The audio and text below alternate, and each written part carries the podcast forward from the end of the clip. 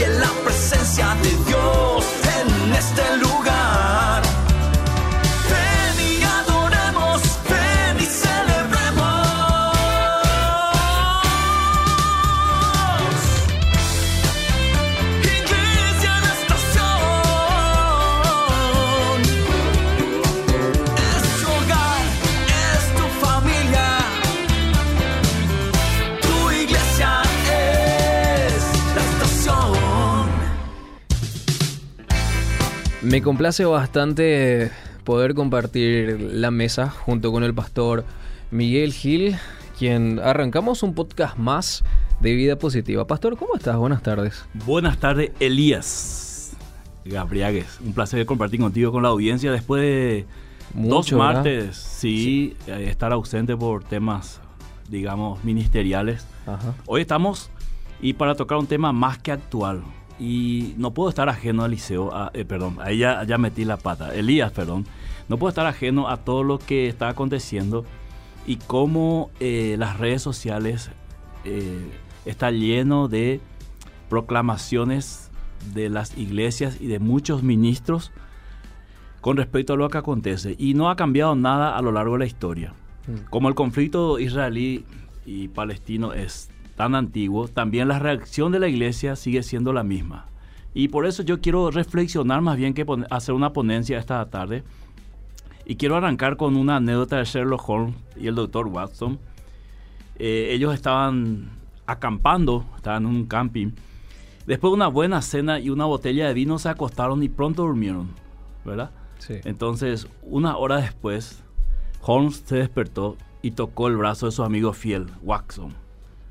Le dijo, Watson, mira arriba al cielo y cuéntame lo que ves. Watson replicó, veo millones y millones de estrellas. Holmes le preguntó, ¿y qué es lo que te dice eso? Watson se puso a meditar durante un minuto y le respondió, astronómicamente me dice que existen millones de galaxias y potencialmente billones de planetas. Astrológicamente observo que Saturno está en Leo. Cronológicamente deduzco que la hora es aproximadamente las 3 y 4 de la mañana. Teológicamente puedo ver que Dios es omnipotente y que nosotros somos pequeños e insignificantes. Meteorológicamente sospecho que tendremos un día muy soleado mañana. ¿Qué es lo que te dice a ti? Holmes guardó silencio durante otro minuto, luego habló. Watson, cabeza hueca, alguien ha robado nuestra tienda. Así que yo pienso en esta anécdota Ajá. y puedo decir que muchas de las reacciones de, la iglesia con respecto a lo que está sucediendo en Medio Oriente o lo que siempre ha sucedido desde, digamos, el siglo II para adelante, es esto mismo, ver cosas y no ver lo fundamental, lo sencillo. Entonces, eh, esto pasa porque hay un círculo vicioso en cuanto a Israel, porque se manejan muchas perspectivas. Entonces, cuando sucede algo en el Medio Oriente e Israel está, vamos a decir, inmiscuido en el tema, automáticamente salta esto que más o menos Watson también lo ve así, ¿verdad? Sin ver lo principal que era que la tienda se le había robado. Entonces, aquí hay un tema teológico, o sea, hay una perspectiva teológica y hay una perspectiva escatológica. Para aquellos que no manejan técnicamente, teológicamente hay perspectiva porque hay varias posturas con respecto a Israel. Y, y escatológicamente porque hay varias interpretaciones acerca del fin del mundo en donde Israel juega un papel fundamental en algunas perspectivas. Entonces, de acuerdo a la perspectiva que yo manejo, voy a reaccionar a un, a un conflicto como el que acaba de suceder. Que yo no voy a entrar en el tema, digamos, técnicamente político, porque para esto hay muchísimo material para buscar cómo empezó este conflicto. Estoy totalmente en contra de la violencia, sea del país que fuere la violencia, de donde haya ori- originado. Hay muchas cuestiones que nosotros no manejamos del día a día del conflicto, manejamos por información. Entonces, yo sé que en Palestina hay varios cristianos viviendo, al igual que Israel. Al igual que en Israel hay varios ateos, ¿verdad? Y también hay musulmanes viviendo ahí seguramente en esa franja, y al igual que Palestina. Entonces, esto no es una cuestión de generalizar todo, sino entender también por dónde va la mano. Entonces, ¿cómo ver como iglesia el conflicto? En las redes sociales se pide oración por Israel. Estoy de acuerdo. Muy poco, uno solo, para no mentir, he visto oración por Palestina. Y me parece que esa es la posición más justa que pueda tener la iglesia de orar por ambos países, no solamente por Israel. Ahora bien, ¿de dónde viene esto? Tiene toda su historia. Así que resulta explicar este dilema desde una perspectiva espiritual, eh, querer explicarlo de una perspectiva espiritual es enredar más el tema. Porque ahí se mezcla todo, lo escatológico, las perspectivas teológicas, lo espiritual, lo político, lo social, lo cultural, un montón de cosas que hay que saber explicarlo y entenderlo para no caer en errores que comúnmente cae la iglesia cuando se trata de la nación de Israel. Que la iglesia nunca tuvo este problema hasta 1948. Sí.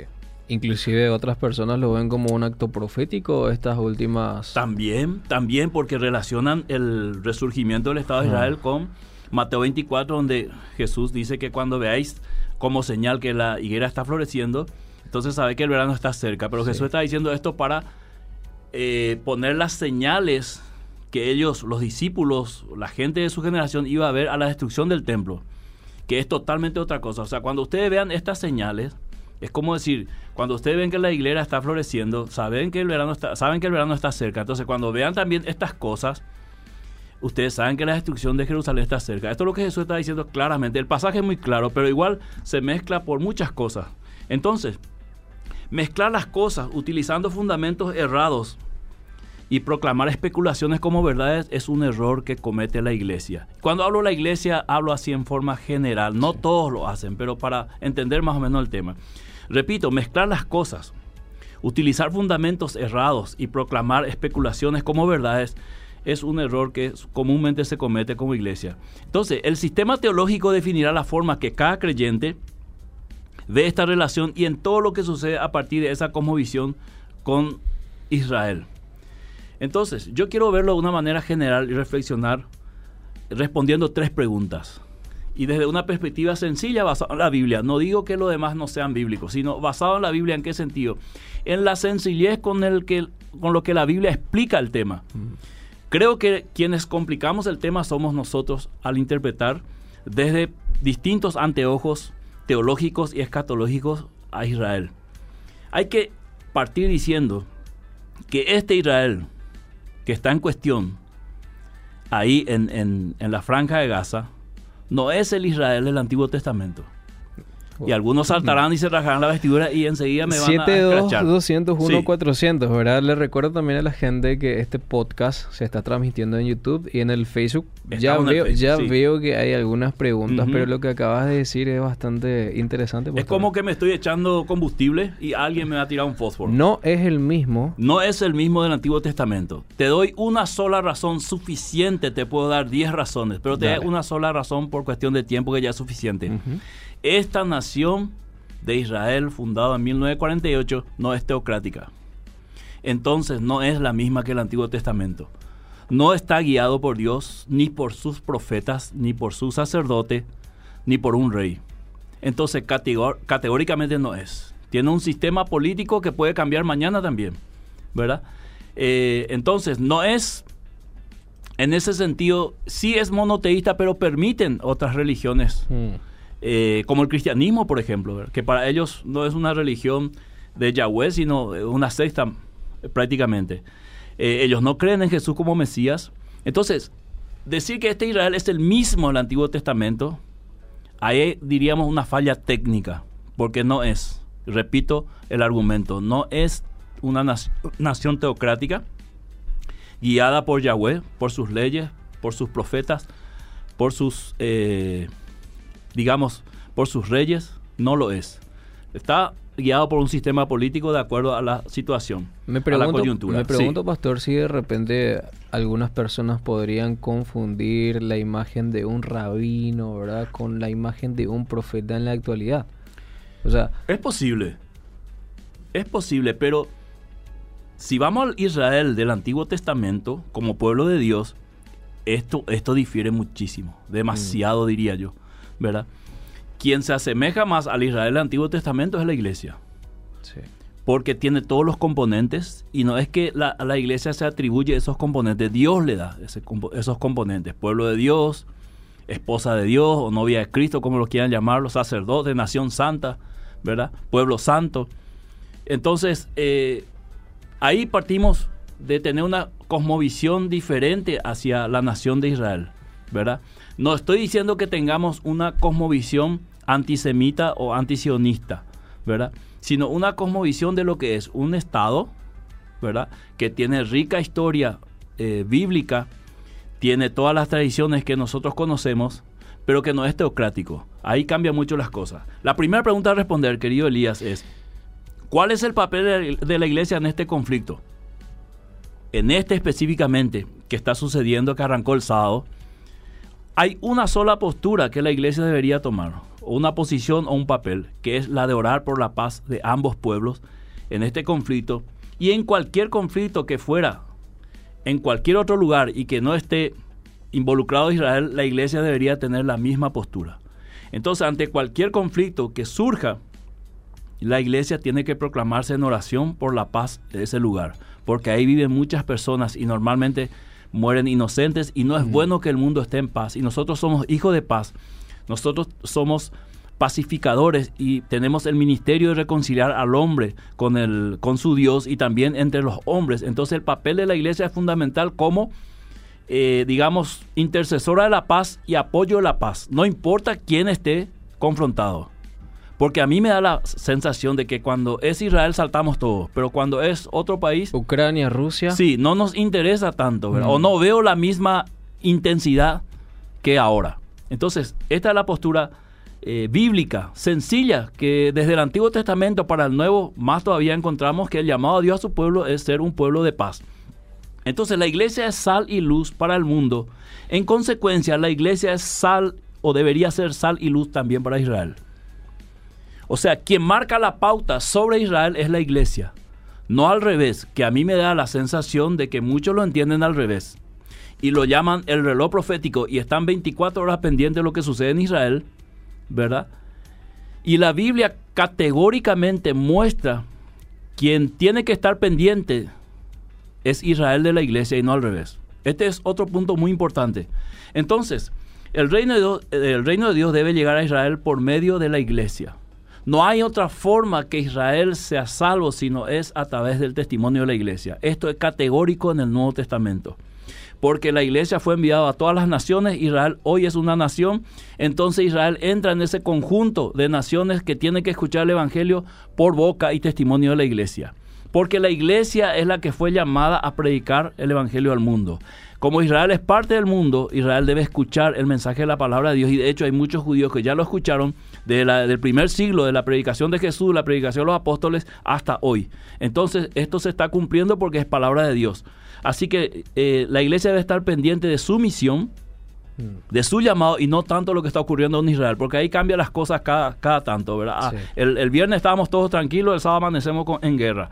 Entonces, eh, ese fue el mandato de Cristo a los primeros a quienes se le anunció el reino de Dios fue a Israel. Jesús le dijo a sus discípulos, vayan primero a las ovejas perdidas de Israel. Así que quienes primero escucharon el mensaje del reino fueron los, los habitantes de, de ese momento o los, el pueblo de Israel y quienes primero fueron reclutados por Jesús fueron los judíos para escuchar este mensaje. Es decir, que Israel tiene la misma necesidad que cualquier nación de escuchar el reino de Dios. Entonces la actitud correcta de la iglesia hacia Israel específicamente debe ser la misma que tuvo el apóstol Pablo. Y esto te pido que leas Romanos 10.1. Sí. Esta actitud que tuvo Pablo para con Israel, y eso que él era un judío, ¿verdad? O un israelita, o como quieras llamarlo, ¿verdad? Esta es la misma actitud que debe tener cualquier creyente con Israel. Dice, hermanos, ciertamente el anhelo de mi corazón y mi oración a Dios por Israel es para salvación. Exactamente. O sea, nuestra oración por Israel, en este caso específico, y por cualquier nación, tiene que ser para salvación. Me tocó mucho en, en estos en estas semanas, en estos meses, nos visitó la gente de la voz de los mártires. Mm. Y empezó, empezó a mostrar en la iglesia videos de nuestros hermanos perseguidos en países donde está prohibido el cristianismo. Entonces esto cambió mi perspectiva, eh, querido Elías, y comencé a ver de otra forma la iglesia. Que allá hay hermanos que están sufriendo, de lo cual no se sabe nada, pero podemos orar por lo menos por aquellos hermanos que están siendo perseguidos por su fe en distintos países contrario al cristianismo. Entonces Pablo está diciendo aquí, mi oración constante por Israel es para salvación. En pocas palabras está diciendo, yo quiero que Israel sea salvo y oro que sean salvos, que llegue el mensaje, que haya apertura. Entonces, poner a Israel por encima de Jesús sería una contradicción al señorío de Cristo. Entonces, idolatrar a, a, Israel, estar pendiente de Israel 24 horas y no tanto del Señor Jesús, del Mesías, esto es un error que la iglesia no debe cometer. Por lo menos en mi perspectiva pastoral veo que algunos exageran con Israel. Y este es un punto a tener en cuenta en, situaciones cuando Israel salta en el tapete de las noticias. Poner a Israel por encima de las demás naciones sería ir en contra de lo que es la visión y la misión de la iglesia. No hay una preferencia de Dios al decirle a la iglesia, cuando se trata de Israel, esto, esto, esto, esto es aparte. No, el, mandato de Dios para la iglesia, para con las naciones, es la misma. Entonces, sobreponer a Israel por las demás naciones y hacer, digamos, eh, oídos sordos y cerrar los ojos cuando Israel está fallando, esto ni los profetas ni Jesús lo hizo. O sea, cuando Israel cometió errores, ellos fueron, digamos, eh, eh, exhortados, reprendidos. Y muchas veces nosotros sobreponemos a Israel como el pueblo de Dios, como la niña, lo, utilizamos versículos del Antiguo Testamento y dejamos pasar muchas cosas que no está bien ahí. Entonces, cuando la perspectiva de la iglesia mira hacia Israel, debería mirar como una nación necesitada de Cristo y no más que eso por encima de eh, la nación. Yo inclusive percibo, y esto cualquiera va a decir que es un anti-israelismo de mi parte, no, yo veo personas que aman más a Israel que a Paraguay. Ajá está más pendiente de lo que sucede allá que lo que sucede acá. Y están, tiene sus iglesias acá, su ministerio, su trabajo, su familia, etc. La segunda pregunta a responder, querido Elías, es, ¿es Israel un reloj profético para la iglesia? Famoso vas a escuchar Israel, el reloj profético de Dios. Bastante. Y, bastante. y ahora voy a responder esto de una manera que quizás la mitad de la audiencia no va a estar de acuerdo.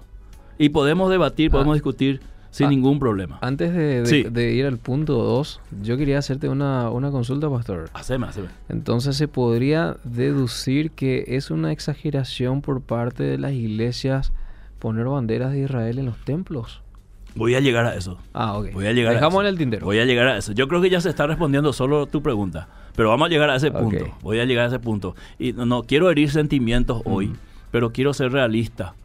¿Verdad? Como lo fue Jesús. Sí. ¿Verdad? El más judío de los judíos, que fue Jesús, fue muy realista con este tema. ¿Es Israel un reloj profético para la iglesia? La respuesta es sí. Siempre Israel, en las profecías desde el Antiguo Testamento, fue un reloj profético. Mm, ¿Por qué? Porque Israel anunciaba la venida del Mesías. sí. En Israel también se estaban cumpliendo un tipo de lo que iba a venir, o sea, sombra de lo que tenía que venir, que era Cristo. Eh, esto se cumplía proféticamente en Israel. Y todas las profecías hacia el Mesías venían de Israel. Entonces Israel siempre fue reloj profético. La pregunta es si es reloj profético hoy, hoy en pleno siglo XXI. Eh, ahí yo tengo que decir que no es un reloj profético. El, El- Estado de El Israel. Estado de Israel no es un reloj profético. Sí. El reloj profético para la iglesia es la misma iglesia. Y aquí cambia el panorama. Y por eso dije que 50% van a estar de acuerdo, o quizás más o menos, y otros no. ¿Por qué? Porque todas las profecías del Nuevo Testamento están en relación con la iglesia. Sí. Entonces, voy a demostrar en el Nuevo Testamento cómo Israel fue un reloj profético y cómo las profecías se cumplieron. Israel fue un reloj profético tomando en cuenta Mateo 24, Lucas 21 y Marcos 13 y se refiere a las profecías de la destrucción del templo y de Jerusalén. Entonces Jesús ponía toda la mirada de sus oyentes en aquella época hacia Jerusalén y las profecías que él había dado y todas las previas que iba a pasar hasta que Jerusalén sea destruido y el templo sea destruido. Entonces, a partir de ese momento en que Jesús habló, año 33 aproximadamente, a partir de ahí toda la mirada estaba sobre Jerusalén. 40 años aproximadamente después se cumplió así tal cual como Jesús habló. Fue destruido Jerusalén, fue rodeado. Y es más, Jesús advirtió, cuando vean estas señales, ustedes huyan de aquí. Huyan por sus vidas. Y aquellos que escucharon las palabras de Jesús y se acordaron de esto, huyeron realmente y, se salvaron de aquella masacre que hubo, que no solamente que fue el imperio romano que masacró a, Israel, sino como ellos quedaron encerrados dentro de Jerusalén, hubo ahí la, la gran tribulación que estaba anunciando Jesús. Y si uno lee la, la, cronología de la historia, hasta hubo eh, mujeres que comieron a sus hijos de tanta mm. hambre que había. Entonces hubo una desesperación dentro de Jerusalén ¿verdad? Una, una tribulación, ¿verdad? Cual nunca ha habido, dijo Jesús, y realmente nunca hubo más después de eso, y fue destruido el templo. Y en ese sentido, Israel se convirtió en un reloj profético. A partir de ahí para adelante, el reloj profético es la iglesia. ¿Por qué? Porque Jesús comienza a hablar de la iglesia, los apóstoles comienzan a hablar de la iglesia y a poner la mirada en la iglesia, porque la iglesia iba a llevar adelante el plan de Dios, del reino de Dios. A, a partir de ahí la profecía vino y la mirada ya no fue puesta en Israel. ¿Cuál fue la pregunta de los discípulos antes que Jesús ascienda, querido Elías? ¿Perdón? ¿Cuál fue la pregunta de los discípulos a Jesús antes de que él ascienda? ¿Cuándo vamos a ver estas señales? No, restaurarás el reino de Israel. Y Jesús dijo, no les toca a ustedes esto, saber. Pero ustedes van a recibir poder cuando venga el Espíritu Santo. ¿Hacia dónde estaba la mirada profética a partir de ahí? en la venida del Espíritu Santo. Y ellos se reunieron, oraron y esperaron al Espíritu Santo. Y el Espíritu Santo vino a partir de la mirada profética donde estuvo. En la iglesia, porque él dijo, ustedes me van a ser testigos, Jerusalén, Samaria, Judea, hasta lo último. Entonces, constantemente la mirada profética está en la iglesia y de su avance hacia el mundo conquistando con el reino de Dios. Entonces, al no haber sacerdocio después de la destrucción de Jerusalén, Cristo es nuestro sumo sacerdote, lo dice el Nuevo Testamento, especialmente el libro de Hebreos, eh, y nosotros somos constituidos como sacerdotes, es decir, intercesores. Terminan los sacrificios ceremoniales porque ya no hay templo, para que el creyente sea el propio sacrificio diario como un culto intencional a Dios, según Romanos capítulo 12, versos 1 y 2. Hoy Israel sería un reloj profético desde una perspectiva escatológica. Eh, si alguien cree que Dios tiene un plan aparte para Israel y mm. aparte para Dios, ahí sí tendría digamos, razón de ser. Pero eso es apenas un, una cosmovisión escatológica de una interpretación de las tantas que hay que le hace ver al que cree que Israel tiene un plan aparte, Dios con él y con la iglesia aparte, ahí está pendiente lo que pasa eh, en Israel. Pero viendo el contexto general del Nuevo Testamento especialmente, diríamos el reloj profético es la iglesia. Mm. Inclusive los que hablan del rapto, constantemente no están mirando tanto a Israel, o sea, miran a Israel como reloj profético porque están pendientes del rapto. Esto es, vamos a decir, mm. eh, como una contradicción. Mientras que vemos en la escritura que el plan de Dios es para todos y es a través de Cristo como Salvador, el perdón de los pecados y la vida eterna, entonces esto también tenemos que verlo hacia Israel. El mismo plan de Dios. Ahora bien, tenemos un apego especial por Israel, por la historia, y eso es bueno. No estoy diciendo que es malo. Eh, ahí hay mucha historia con nuestra salvación. Ahí los lugares donde Jesús anduvo, si alguien tiene la posibilidad de viajar, tiene que viajar y conocer eso. Nos repiten los hechos de Jesús. Entonces, no estoy diciendo que desechemos Israel, ni Dios lo desechó, dice Pablo, sino estoy diciendo que la iglesia tome su lugar que Dios le dio, que sea realista, que sea prudente, que sea sabio en su llamado, porque también hay que ver a Israel como pecador. Sí. Son pecadores, lleno de corrupción, hay inmoralidad. El mayor desfile eh, gay o homosexual eh, en Medio Oriente se hace en, Tel Aviv. Hmm. Y esto es la prueba más real de que Israel necesita de Dios como cualquier otra nación. La tercera pregunta, ¿paramos acá o seguimos? ¿Qué tal de mensaje? Hay, ¿Seguimos? Hay muchos mensajes. Cuando, cuando... Termino este. la tercera pregunta, la última. ¿Cómo debe actuar la iglesia con Israel entonces? Debe actuar con una actitud de aprendizaje yo creo que esto es una actitud que todos tenemos que tener con hacia Israel. Hay mucho que aprender del pueblo judío, de las raíces hebreas. Cuando me tocó estudiar raíces hebreas, yo aprendí muchísimo de las cosas que están escritas en la Biblia y cómo comprenderlo desde la cultura de los que escribieron. Entender, ¿verdad? Que el ojo de aguja no es la aguja que nosotros conocemos, ¿verdad? Eh, conocer el canto del gallo no es lo que nosotros conocemos, sino verlo en el contexto ahí y eso se aprende aprendiendo de la cultura judía o la cultura hebrea de la cual escribieron eh, la, la, mayoría de los autores de la Biblia. Entonces, en eso es rico Israel y eso tenemos que tener ese apego de aprender del pueblo judío y sus tradiciones, aprender de su relacionamiento con Dios, con qué seriedad mucha parte o muchos sectores todavía de este Estado de Israel inclusive sí. tienen un, un respeto y un temor hacia Dios que quizás nosotros los cristianos no tenemos tanto. Y también un respeto al nombre de Dios. Y eso es admirable y digno de imitar. El amor hacia las buenas costumbres de celebrar, por ejemplo, cosas importantes para la vida social, como la fiesta de Yom Kippur, mm. donde se trata de una jornada profunda, de, donde el judío se mete hacia sí mismo y una conexión con Dios y comienza a, a meditar en su vida, eh, a pedir perdón, reflexionar acerca de sus vicios, pecados. Esto todo ocurre durante Yom Kippur y esto es bueno imitar. Es bueno seguir esos buenos ejemplos. No todo es malo en este sentido. Entonces, podemos ver como ejemplo la circuncisión de los niños para hacerles parte del pacto, que muchos de los creyentes hoy lo ven como el bautismo de infantes, sí. otros lo ven como la consagración de los niños a Dios. En ambos casos es una buena acción, es un buen deseo que el niño de entrada ya sea parte del pacto del pueblo de Dios, de los creyentes. Aunque el niño crecerá, y en ambos casos, tanto en el, el paido bautismo como los que consagran niños, en ambos casos el niño crecerá y tomará sus propias decisiones, pero crecerá con el conocimiento de Dios y con la bendición desde que el niño, desde niño, perdón, ya se le hizo parte del, del, del cuerpo de creyentes. Lo que no debe hacer la iglesia es idolatrar a Israel. Porque ni Jesús ni, su, ni, sus discípulos lo hicieron. No tiene por qué la iglesia hacerlo. La idolatría es pecado en todos sus aspectos. No, no importa que se trate de algo sagrado, que tenga que ver con Jesús, con Dios, igual idolatría es idolatría. La iglesia no debe creer en supersticiones o sincretismo acerca de Israel, tales como, si toco el shofar, los demonios se van y viene una bendición. Entonces, a conseguir un shofar, y hay que mandar traer un shofar y ya tenemos el shofar, ahora tenemos la bendición, ahora los demonios van a salir. Eso es, eso es totalmente en contra de la visión de la iglesia y la visión del reino. Eso es superstición. Pregunto yo, si las iglesias que no consiguen un shofar, ¿cómo van a hacer entonces con los demonios y la bendición mm. especial?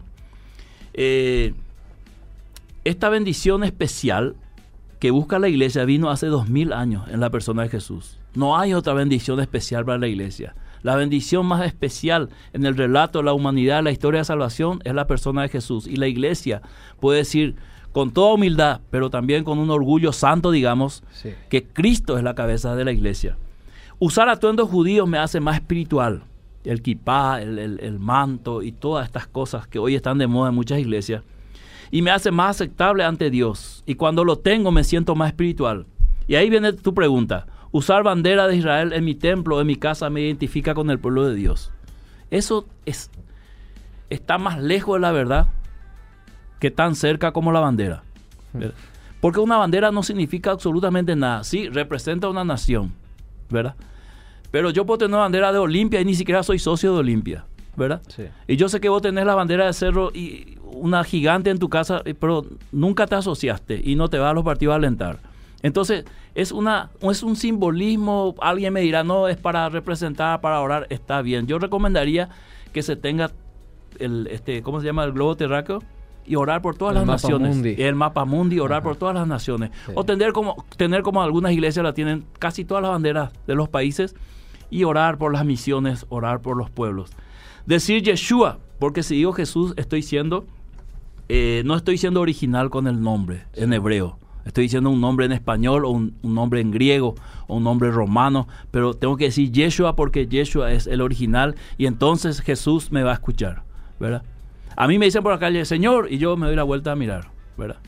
Porque la persona no sabe mi nombre, sino me va a decir Miguel. Luego en mi ciudad, en Ipacaraí, me dicen Miguel, Sí. me dicen pastor, me dicen príncipe, Ah, ¿verdad? Esa es mi, mi en la esposa. casa. Sí. Eh, mi cielo, ¿verdad? Me dice mi papá que vive ahí en Ipacaraí conmigo, ¿verdad? Eh, Campeón, me dicen algunos. Entonces, todo tiene que ver con mi persona. No cambia absolutamente, ¿verdad? Entonces, ¿acaso yo no le haría caso a alguno de ellos porque no me dice Miguel Gil? Entonces, si no me decís Miguel Gil, no te hago caso. Más o menos así da a interpretar cuando alguien obliga que tenemos que decir Yeshua, Yeshua, Yeshua, Yeshua. Hasta aquí. Wow. Hay muchas preguntas y voy a ir un poquito leyendo lo que dice también la audiencia porque queremos darle apertura también a esto. Eh, Dice, buenas tardes, Jesús tampoco le dice a los discípulos que su pregunta de restaurar el reino está mal. No. Les dice que no le corresponde saber Sí. cuándo. Sí. Pastor, ¿estás proponiendo teología del reemplazo? ¿Qué hacemos con Romanos 9 al 11? Saludos de parte de Caco Pereira. No, no estoy, eh, no estoy proponiendo ninguna teología. Dije que cada teología va a interpretar a Israel desde esa perspectiva. Dije que iba a hacer una reflexión desde la palabra de Dios, ¿verdad? Y entonces, yo creo que para tocar este tema tenemos que ver todas las perspectivas. La teología del pacto, las dispensaciones, la teología del reemplazo, ¿verdad? Pero es para otro programa. Pero el hecho de que yo no diga lo que muchos interpretan de Israel no significa que yo estoy eliminando a Israel, ¿verdad? Ni Pablo hizo eso. En Romanos 9 para adelante, Pablo no elimina a Israel. Él habla de un remanente. Sí. Dice, una consulta para el pastor Miguel. ¿Cree en el endu- endurecimiento parcial de Israel hasta que haya entrado en la plenitud de los gentiles que culminará en una conversación masiva de judíos hacia el final de los tiempos? Eso es escatológico. Eso es escatológico, porque el oyente propone que va, va a terminar el periodo de los gentiles más hacia allá, ¿verdad? Hacia el 2000 no sé cuánto, y después todo Israel será salvo. Pero Jesús está diciendo eso en el contexto de la destrucción de Jerusalén. Sí. Ojo, ¿verdad? Ojo, entonces cuando yo veo desde esa perspectiva cambia eh, la cuestión, digamos, de la, de la conversión y la, el tiempo de los gentiles. Dice otra persona, a ver, hay muchos mensajes en el Facebook, pastor. Dice, asistiendo desde San Juan Bautista, Misiones, Dios continúa bendiciendo sus vidas. Aquí llegó una pregunta muy interesante de parte de Ever Alum. Dice, el Estado de Israel es el pueblo, eh, es el Israel de la Biblia. Y si no es así, ¿por qué sería? Ya expliqué. Sí, lo expliqué, explicaste. Sí, lo porque no es teocrático. No le quita eso el nombre, las tradiciones ni el lugar físico donde está. Sí. Pero espiritualmente sí. Aquí te llega una pregunta, no sé si es de un programa anterior, ahora sí ya se re- rectificó en su apoyo a la pena de muerte. Bueno, no sé Sí, Tiene el programa lo- pasado, lo- los dos programas, sí. eh, qué cambiado está Eliseo, dice aquí Diego López. Está más joven, Liceo, ¿eh? El programa como siempre es genial y muy productivo. Damián en el Facebook dice, escatología nadie predica. Y la Biblia tiene mucha escatología. Nadie predica de Mateo 24, la segunda venida, etcétera, etcétera. Creo que nos pasamos de moderados y tibios. Hay muchas señales y no le damos importancia. Yo creo que se. No, yo, yo creo que se predica mucho escatología. Todos los días en las redes hay algo escatológico. El tema es a cuál postura yo le voy a creer. Y en, en plena pandemia con Eliseo, me acuerdo, hablamos de todas las posturas. Sus fortalezas, sus debilidades. El tema es que cada oyente debe asumir una postura escatológica. ¿Verdad? Por ejemplo, si vos me decís, eh, la postura dispensacionalista. Sí. Eh, Viene el rapto y después siete años de tribulación. Partido en dos. Tres años y medio, tres años y medio. Tres años y Mm. medio de paz, después de, de- de tribulación y aparece el anticristo, todo. Yo particularmente, yo no creo esa perspectiva.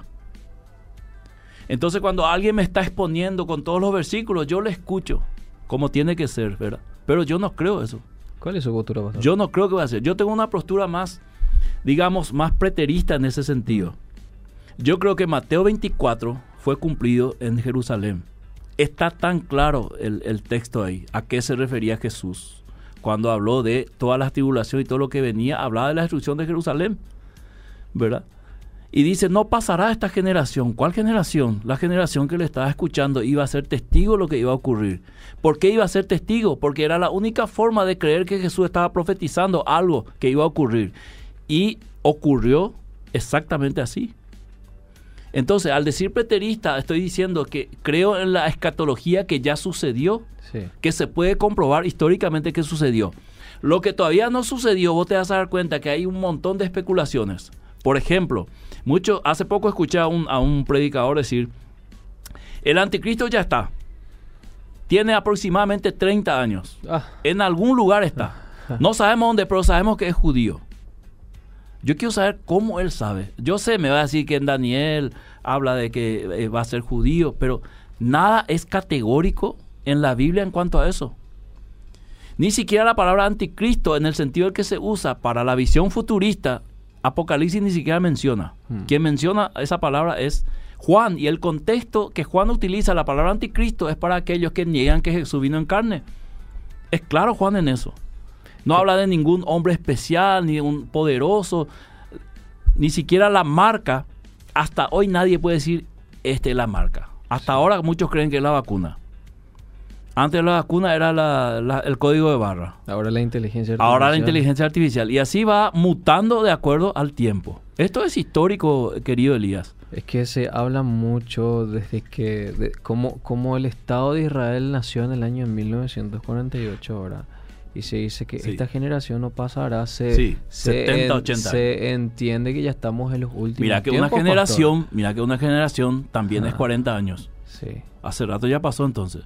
Pero asumamos que es 70, 80 basado en un salmo. Bueno, salmo te- 90 creo. Tenemos que deducir entonces que la última persona que, que muere más o menos eh, después si- de esa, depende si- de una persona o Si otra. tomamos a Israel como reloj profético, Mm. entonces Israel tiene aproximadamente, a ver, 1948 a mil- al 2023, alguien que es bueno en matemáticas nos ayuda, eh, eh, Ariel. Ariel.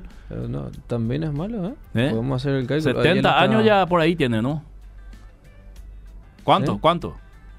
1948 De 8 y al menos 2023. O algún oyente ahí 2023. rapidísimo mentalmente que tenga el celular a mano y diga tanto, tantos años. Ahí Porque está. si no es 70, ¿Cómo? 75. 75. entonces, si no es 70, tiene que ser 80. Ah, Y si es 75, nos quedan 5 años, 2028. Justo que el mundial va a ser el 2030 acá, ¿verdad? es nuestro primera mundial. Esto, esto, esto, Elías, aunque, Sí. aunque le duele a algunos, y yo sé le, le duele porque tiene que chocar ciertas cosas que me lleve Sí. también a mí a, a investigar si lo que yo creo es así. Esto no es verdad. Mm, De que nos quedan cinco años siguiendo el reloj profético y la, la generación esta de Israel desde 1948, porque a esto se le suma la palabra de Jesús. Cuando veis la iglesia florecer, ¿verdad? 1948 a 80 años debería ser 2028. ¿Está bien? sí. Aquí alguien te dice, pastor, eh, la postura escatológica del pastor es respetable, pero a la vez confusa. Siempre escucho el programa y por lo general oscurece más de lo que aclara, dice Gustavo de Thompson. Sí, y depende, Gustavo, si vos conoces todas las interpretaciones, tenés que poner todas sobre la mesa y comparar. ¿En qué profecía específicamente se está refiriendo? Yo me refiero a la destrucción de Jerusalén. Eso es histórico, eso se cumplió, eso se puede comprobar. Ni siquiera con la Biblia, no hace falta la Biblia para comprobar, con libros históricos. Están los hechos históricos, entonces aquella profecía ya se cumplió. Es que nos Este es cuesta, el punto. Nos cuesta mirar un poquito la Biblia y la profecía del pasado, ¿verdad? Sí. Siempre esperamos del futuro que pase, que pase, y no nos dimos cuenta que ya pasaron cuántos años de aquí de, la, de que Jesús se fue, Sí. ¿verdad? Que Y Jesús 20, ascendió. 21 siglos, sí. 21 siglos. Aparte, cuando, cuando alguien escucha, cuando alguien escucha algo de la Biblia y tiene una perspectiva de eso que se está tocando, cree que es la única perspectiva. Hay muchas perspectivas acerca del mismo tema. Y hablando de escatología, del tiempo del fin, está la escuela futurista. Esta se divide en tres. Está la escuela preterista. Esta se divide en tres. Sí. Y así podemos ir tocando, como lo hicimos en, el- en la pandemia con Eliseo, y ver que cada uno ve la venida o las, las cosas finales desde su perspectiva y lo anuncia así. Y está bien porque así lo cree. Pero eso no significa que es sí o sí tiene que ser así. Ese nomás es el punto.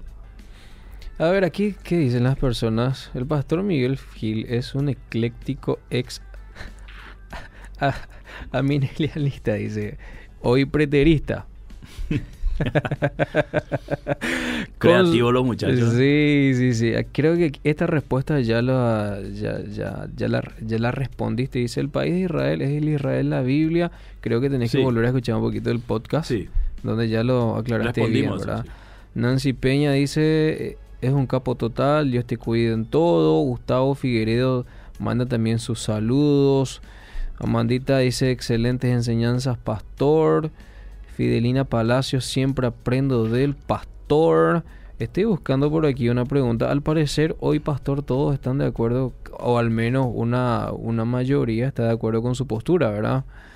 Eh, eso es del Facebook. ¿eh? Vamos a ver un poquito del WhatsApp. Esta no es mi postura, Elías, aclaro. Sí. De entrada dije que iba a reflexionar. Iba- una reflexión. ¿Qué ¿Está de dice, la, con su reflexión? ¿Qué dice la Biblia con respecto a la iglesia? Mm. Y la Biblia dice más hacia la iglesia que hacia Israel, especialmente el Nuevo Testamento. Como nosotros estamos en la era de la gracia, la era de la iglesia, todo apunta a la iglesia. Mm. No descarta a Israel como un pueblo a ser evangelizado. Pablo nunca, nunca negó que de Israel vienen la- la- el Mesías y las leyes. Sí. Ni Pablo negó eso, no estamos diciendo eso, sino que en este sentido de sobreponer a Israel sobre la iglesia, sobre Cristo, esto es un error que muchos cometen. ¿Es la iglesia el Israel de Dios? Considerando a Abraham como padre de la fe, Freddy le saluda. En ese sentido categórico. Y Pablo lo dice. Pablo lo dice el- al Israel de Dios, ¿verdad? ¿Por qué la iglesia al Israel de Dios? Porque reúne todos los requisitos que tenía Israel como pueblo de Dios. Mm, ¿Se entiende? Sí. Es un reino de sacerdote, es un pueblo santo, ¿verdad? Eh, tiene relación con Dios. Hoy es el, el creyente es el templo del Espíritu Santo. Entonces tiene todos los componentes. No es, no es ningún error decir que el Israel de Dios es la iglesia. Sí. Sí, para mí es mucho más, mucho más decir es la novia de Cristo que el Israel de Dios. O sea, para mí pesa más ser la novia de Cristo que ser llamado Israel, ¿verdad? Porque en ese sentido hay que separar lo que es un judío, un israelí, un israelita, ¿verdad? Que es un tema aparte otra vez. Otra persona dice, algunos grupos de hoy dicen que el Israel como nación no existe más. Eh, existe como, al menos como Estado. Que los cristianos somos el Israel. Que no debemos orar por ellos porque la ira del Señor está sobre ellos, dice aquí una oyente. Que los que se llaman israelitas no son más los descendientes. Creo que había dos descendientes de israelitas o dos eh, Bueno, distintas se, líneas, ¿verdad? se dividieron las 10 tribus perdidas, Sí. más eh, Judá y Benjamín. Pero no, no estoy de acuerdo que Israel no tenga ya nada que ver con Dios. Mm. Donde está el Estado hoy, está Jerusalén, y ahí, ahí estaba el templo, ¿verdad? Están los lugares históricos. Si me dice la persona que no es más el Israel como el Antiguo Testamento, eh, concuerdo. Pero desechar totalmente, este no, eh, no tiene nada que ver, no. Históricamente, culturalmente y religiosamente todavía está ligado a Dios.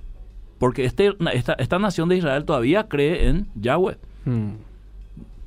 Buenas tardes, pastor. Un abrazo. Entonces, uno a ir a Israel y bautizarse de nuevo no te hace más salvo. Bueno, creo que no, No, ¿verdad? no. No.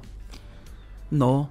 No, no dice la Biblia que tenés que irte a Israel para bautizarte y vas a tener una gracia Es- especial. esa, esa, explico esto, El- eh, Elías, porque muchas veces a mí me cuesta digerir eso. Sí.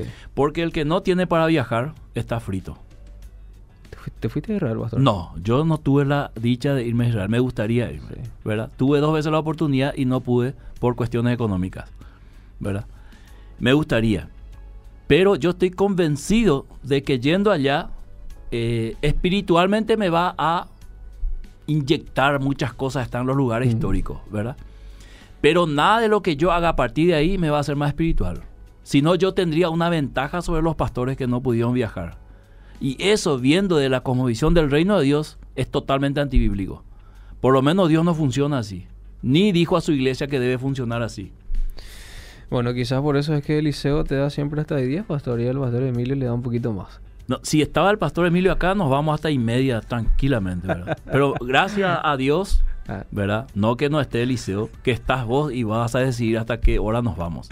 Vamos con uno o dos mensajes más, pastor. Dale. Eh, brillante la exposición, siempre a la luz de la palabra. Dejemos de creer en suposiciones de cosas que no están escritas.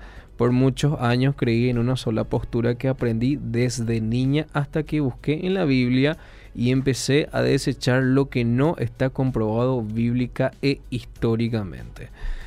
Bueno, un aporte, ¿verdad? Otra persona sigue cuestionando, dice, creo Sí. que no es correcto que estamos Creo que no es correcto decir que estamos en el tiempo de la gracia, siempre hubo gracia. Sí. Pero no es que yo digo. Pablo dice. Ya Mm. no estamos bajo la ley, sino bajo la gracia. Gracia, eh, hu- gracia hubo desde el inicio. Desde Génesis capítulo 3, verso 15 hay gracia.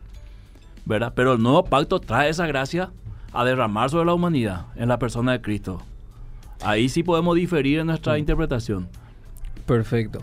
Pastor, te agradezco mucho por, por, por estar, por la visita, ¿verdad? En Vida Positiva. El próximo martes, si es que estás de vuelta, ya vas a poder encontrarle otra vez a- Vamos a estar. al, Dios mediante. al comunicador, el compañero Eliseo Rolón. Muchísimas gracias. ¿Palabras finales? Sí, sigamos orando por la paz. Hay mucha gente sufriendo. Por ejemplo, se cortó la energía según los reportes en la franja de Gaza Sí. y eso perjudica a muchas personas. Pienso en las personas, los hospitales, los que tienen bebés, los, que, los alimentos. Entonces, esta es una situación crítica que nos tiene que llevar a orar, ¿verdad? Que cese el fuego, que haya paz, ¿verdad? Y que nosotros si podemos aportar algo desde aquí es la oración. Nadie puede decir yo no puedo orar. Por Israel, por Palestina, por toda esa ese, ese- vamos a decir, ese campo de batalla que es Medio Oriente. Hasta el próximo martes. Seguimos. Vida Positiva fue presentado por Iglesia La Estación. Te esperamos los sábados a las 19 horas en Red Juvenil y los domingos a las 8 y 30 en el culto dominical.